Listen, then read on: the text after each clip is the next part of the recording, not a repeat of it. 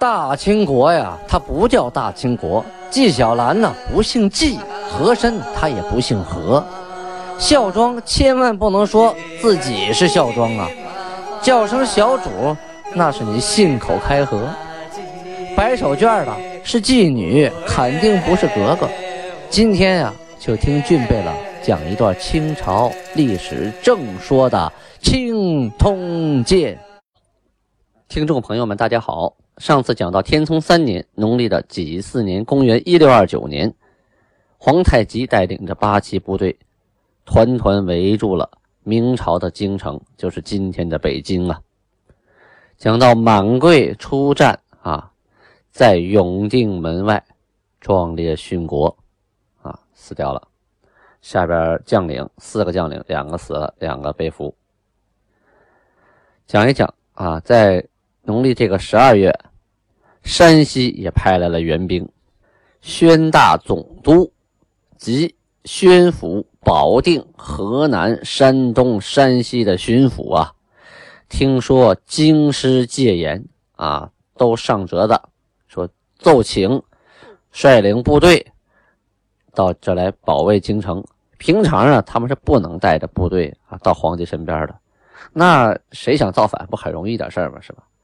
这个时候赶紧请旨啊！这皇上有命令，你才能来呀。不来的话，你这算私自带部队进京城，这跟造反没区别呀，是吧？崇祯皇帝呀，经过一番深思熟虑之后呢，他下诏命令应天，应天是哪儿啊？就是今天江苏省的南京市，当时叫应天啊。凤阳，凤阳就是现在的凤阳，安徽省。陕西、浙江。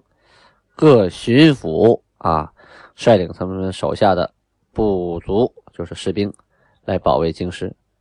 这回山西巡抚啊，耿如启总兵张弘公带着五千兵丁啊，跑过来了，来保卫京城。兵部呢，一看他们来了，来了就来了吧，嗯，不要在京城守着，守通州去吧。啊，今晚上守通州。刚安顿下来，第二天早晨埋锅造饭。刚吃完早饭，调令来了，守昌平去吧。啊，好，守昌平去。好，调调调调调。那个时候不像现在哈，坐上大巴一两个小时就到了，可费了劲了。大部队靠腿儿凉啊。到了昌平，刚屁股没坐热呢，调令又来了，守良乡去吧。活了个去，良乡啊！大家都知道，从昌平到良乡啊。开车还得开半天呢啊！那时候靠脚走，那得走到什么时候去？这个训地呀，旅便。训地什么意思？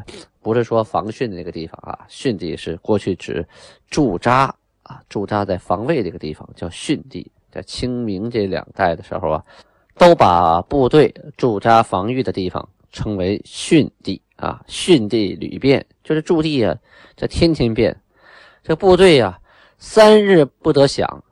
就是说三天呢，没法享钱，到底谁管吃谁管钱呢？我们跑这来了，于是啊，就是大造纵旅，哎，什么意思？就开始闹腾了啊，不听话了，开始四处的抢东西啊，这抢吃的啊，抢用的，抢钱，抢人，这闹的可就比这个金军也不差了哈。金军本来就是来抢来的，他们自己人也开始抢，倒霉的是老百姓喽。这个时候啊，四面八方的援兵啊，先先后后啊，都来到京城周边。来了以后，那你不能说从南京跑到北京，还让南南京给发钱来发粮食，那 运不过来呀，来不及呀。一般都是当地来解决。可到了京城呢，京城里边不给发钱，也不给发吃的，这可怎么办呢？于是先后都闹了变啊，都跟这个山西援兵一样。都因为缺饷啊，开始闹腾了。大多数啊，开始抢啊，开始偷。袁崇焕呢，入了狱之后，祖大寿逃跑了。这个武经略满贵啊，就当时满贵还没死的时候啊，啊就很着急，就说在督战呢。他是当时被人临时任命为武经略，说白了就是前敌总指挥。啊，这是临危受命啊！啊，关键的时候皇上任命你了，这在西魏的牟祺政啊，他最着急啊，着急怎么解这京师之围。一看大家都急着往外边跑啊，赶紧就主动出战啊。就上文书讲的，一出战他也牺牲了啊，也殉国了。这就是这半个月来呀，这个京城周边发生的情况，围了这么多人来来解围，结果解围的人也制造了不少麻烦，京师也不管吃不管粮不管饷的。下边那个兵就开始开始闹腾哗变啊，开始不好管，就是当时这个情况。这个明朝啊啊，有几个有名的武将是国家的支撑啊栋梁，但是从袁崇焕、赵帅教、满贵这些人都死了之后啊，这边疆啊基本就没有什么有能力的人了啊，剩下的人呢。就算是有那个心，也没那个力；有那个力，也不想出那个力了。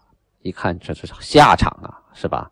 前车之鉴呢，雪藏吧，要么干脆投敌吧，啊，明哲保身吧，实在是心都凉了半截。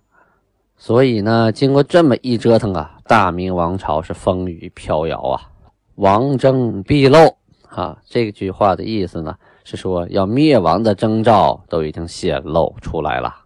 到了十二月二十六日，就是腊月二十六啊，这是过了小年，快过大年了啊。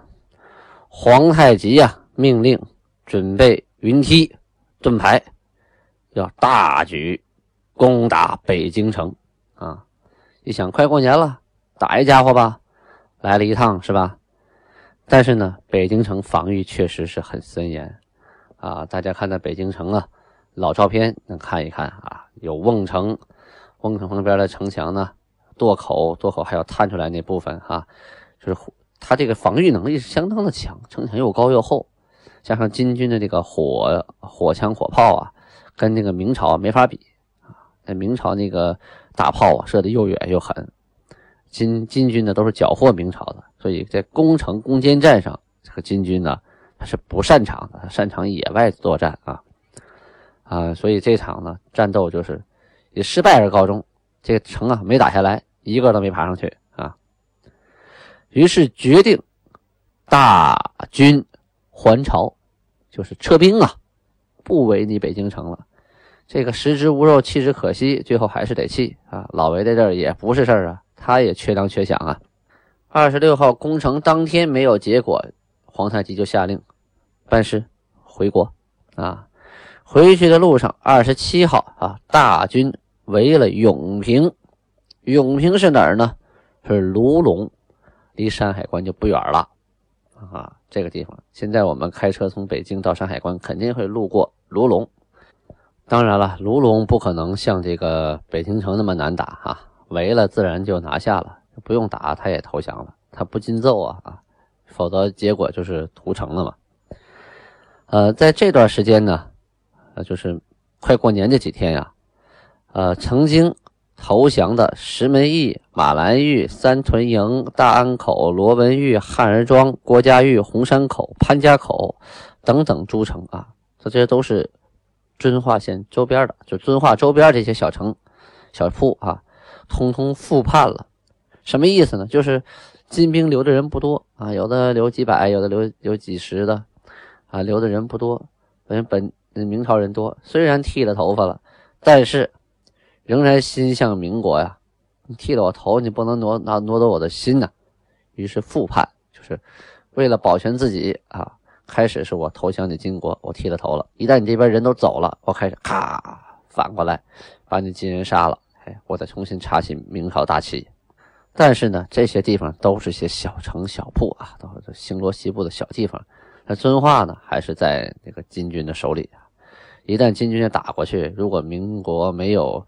这个支援的部队的话，这些小城镇照样还是要被灭掉的。档案记载呀，在这一年，皇太极啊曾经求书于朝鲜啊，因为他和朝鲜这关系不像明朝那边啊，他找朝鲜要什么呢？要书啊，就是看的那个书。看来皇太极啊，他喜欢啊，喜欢看书，喜欢学习啊。本身呢，他满语、蒙语啊、汉语啊都精通啊。都会，所以啊，他要什么书呢？要《春秋》《周易》《礼记》《通鉴》《史略等等等等，这些书啊，大部分呢都是治国的方术啊，是治国啊参考书。因为他要当一国之君，他得治国，他治国没有这个这个先祖传下来的一些经验可考啊，怎么办呢？从汉人的学习啊，就要这些书。那朝鲜这给几本书呢，还乐不呵呵的哈，那好搞啊，不如因为朝鲜呢，别看现在哈。他们还还有韩国，他们现在是说韩国歌日啊啊，神神经马尼哈西奥，他是他们说韩语，但是他们的那个时候官方文字还是汉字啊。你看现在朝鲜这个书法呀，他们都是汉字。这个朝鲜语它算是一个那时候算一个方言，算一个通行的一个拼音文字，所以他们读的都是汉书。所以像这些啊四书五经啊，古代经典呢，在朝鲜是很多的啊。翻译版很多，有很多人能读，所以弄这几本书它不是问题。就是现在啊，在韩国、在日本、在中国啊，这个汉字仍然是一个通用的文字。你只要是懂汉字的话，到了南韩、到了日本，你看那牌匾，百分之八十你都懂。就是你不会读，但是你绝对知道这地方是干什么的，是什么意思啊。这是这三国人啊共有的一个特点。咱们说了，朝鲜给金国那边送去了书啊，平常也送点东西。但是呢，他这个人啊，他是夹缝里求生存啊。说的是个人，也是个你比喻啊。他这个国家，他夹缝里求生存，左也不是，右也不是，既不敢得罪金国，也不敢得罪民国呀。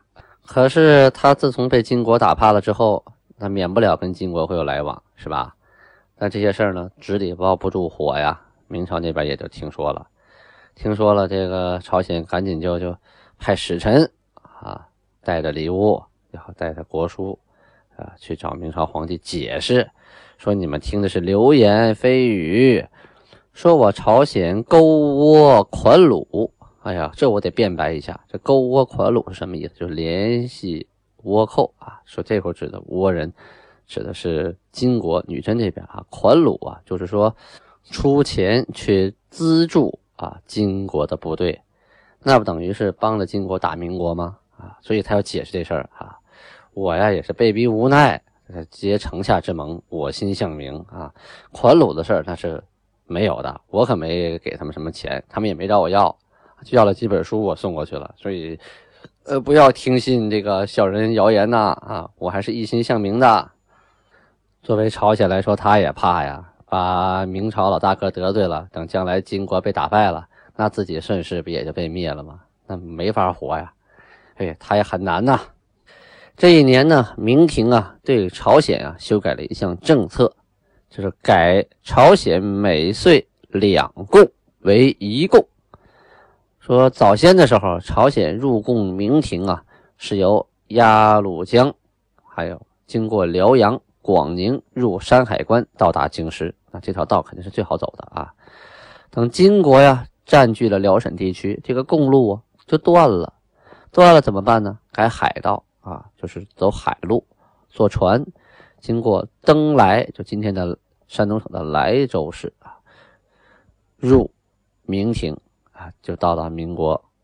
这已经十来年了，从袁崇焕督师啊，啊。提改为觉华岛，就是你现在兴城前边，兴城县辽宁省兴城市那个海边那个菊花岛啊，原来叫觉华岛啊，现现在叫什么都有，有叫菊花岛的，有叫觉华岛的啊。啊，袁崇焕说从那儿走，可朝鲜呢觉得太危险啊，一个是这个靠着海边往那儿开呀，和金国太近，容易被金国的这个海军给灭了，再有一个这个。陆路上也危险，啊，还是向申请说我们能不能还走这个登州、莱州啊？这这它太危险，很有可能进贡走了一半就供给金国了，就是半道就被劫的意思。后来呀，朝鲜就派遣护曹判书郑斗元啊这个人啊，从海盗，就是从大海上到达了登州，带着书信啊，求这个巡抚孙元化，孙巡抚啊。叮嘱他啊，求他把这个奏章传上去。呃，孙元化呢就派的官员陪同朝鲜的使臣啊送达京师。京师看了之后啊，嗯，崇祯皇帝说了，这个水路既有成命，就是说我已经命令你走觉华岛了，那这事儿就不用商量了，你再求别的也没用啊，还是走觉华岛。再有，你提出来怕危险，怕被劫，是吧？那就把一年两次进贡改成一次啊。东西呢还可以照旧嘛，你还可以供那些东西啊。供一次，那样你危险不就减了一半了吗？大家呀，很多人都会以为这个进贡进贡，它是不就是哎呀送礼呀？其实不然，进贡是一次交易啊。任何一次小国向大国的进贡啊，带来了自己这个特产呐，啊好东西啊。礼物啊，但是呢，大国都会啊返回很多东西，这来而不往非礼也嘛，礼尚往来，所以没有空手回去的。进贡就相当于一次政治交易加经济买卖啊，很就是一次大贸易，会带随着进贡的团队会带来很多商人呢，带来很多物品，除了供给皇帝的，还要给大臣的，还要跟市井这个商人进行交换的买卖沟通，所以这个进贡这件事情啊。对于说两国来说，其实都有好处，呃，最受益的应该是小国，否则他也不愿意跑那么老远，主动来进贡。在我们印象里，好像都以为啊，我把你打服了，你怕我了，明天给我送东西来吧，以为这是进贡。其实真的不只是这么啊，不是这么回事哈。这是要不然那个努尔哈赤他们当初起兵的时候，为了这个赤书，这争的天天打架呀，啊，每天就为了赤书拼命，为什么？每次进贡，他都能换回很多东西来，换回来的东西在本地来说，那都是稀有物品啊，都很难得到的，那都是财富，就可以让很多人跟着你混。有时候一匹布，有的人为他卖命啊，就拼了老命啊。所以这东西是互通有无的一个方法啊。现在这个年代，你缺点什么，打开淘宝啊，网上一订 OK 了。那个时候可不行啊，你要码没码是吧？手里什么都没有，你说女真这边缺东西。那不进贡你换不来，朝鲜也一样啊，它就是个岛国，很多东西它都没有，它通过进贡呢，把它自己的特产啊进贡到这个呃明朝这边，明朝这边就会赏很多东西，这样的话维持了一种政治关系啊，表达我对你的臣服，将来有事儿你得罩着我，这其一，其二呢，通过进贡呢也是一种贸易，因为边境贸易没有开，那不就靠进贡这唯一一种贸易途径了吗？好，各位听众朋友啊。这个今天呢，天聪三年档案我们就讲到这儿。下面我们要播讲的是《青铜剑》前编卷一九，天聪四年，明崇祯三年啊，农历的庚午年，公元一六三零年。过去的历史啊是按照农历啊纪年的，所以啊啊我们就以农历为主，说的一月、二月都是农历的月份。其实呢，现在已经是在腊月的时候就已经是一六三零年了啊啊！现在我们讲正月，那就是一六三零年的二月。上文书说了啊，说腊月二十七围了永平，正月初四，金军拿下了永平，就是卢龙县。金军呢，从明朝的京城啊班师的时候啊，经过通州、冀州。正月初一的时候，到了榛子镇。榛子镇呢，就是丰润啊，河北省丰润县东边。城中啊，一直就没有设官皇太极啊，就下个上谕说：居民啊，你们要投降的话呢，就安居乐业啊，我们对你们也秋毫无犯。啊，老百姓呢，呃，一看啊，这还行，也不抢东西，也不杀人，好，就都踏踏实实的都投降了，都剃头了。大部队呢，经过沙河驿、滦河，初二啊，就到了永平的边上了。当天晚上啊，就有那么一股前哨部队抓了一个舌头回来，就是抓了一个民兵啊，给皇太极献过来了。当晚上就开审，这个人呢，跪在地上，老老实实都交代了，说这个守将啊叫刘兴作。哎，咱们前面可提过啊，刘兴作是何许人也？大家应该回忆回忆啊。他他可是从金国那边跑到明朝这边的啊，名将刘兴作，从山海关与袁崇焕同来永平。啊，率领所携的诸身十五人，这刘兴作手下还有女真人十五人，还有蒙古兵五百人。啊，本来要去守沙河。啊，但是走到路上啊，走累了，在永平旁边休息。啊，人困马乏呀，在永平的营那啊就休息。听说金军呢大部队快到永平了，这些人也就不奔沙河了，直接呀就在旁边这个太平寨。太平寨呢，就是河北省的迁西县的东北方向，就在那安扎了。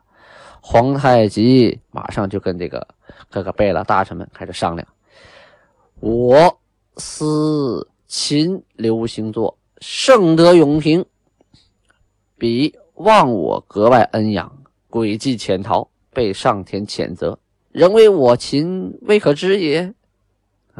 什么意思？这个皇太极呀说呀，我琢磨着呀，把刘星座要是给抓回来，嘿 嘿，比得一个永平那要好得多呀。这家伙忘了我当初对他的恩情啊，对他那么好，设计了一连串的诡计啊，这个招那个招全使了，最后还是逃到了明朝那边。老天爷会谴责他的，这回让我碰上了，如果再被我给抓到，哎，也是。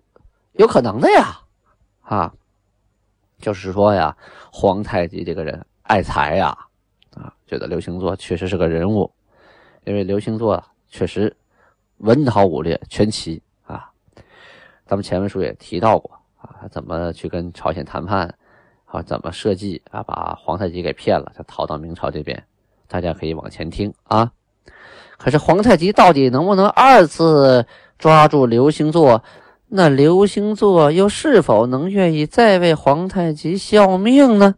咱们下回接着说。好，感谢听众朋友们，啊，还是那句话，提高我们呃清风界在喜马拉雅的排名，需要啊增加完播率，还需要您用手指点一点图片右方的啊小图标，就是小礼物的图标，点一下赞助键。啊，那个礼物下边写两个字“赞助”，点一下。啊，有您的赞助呢，我们的排名就会逐渐的靠前。好，感谢您慷慨解囊。安布拉巴尼哈，下面继续听一下满族歌唱家巴音赫赫带来的满语歌曲《巴音波罗》，意思是富裕的秋天。巴音波罗里。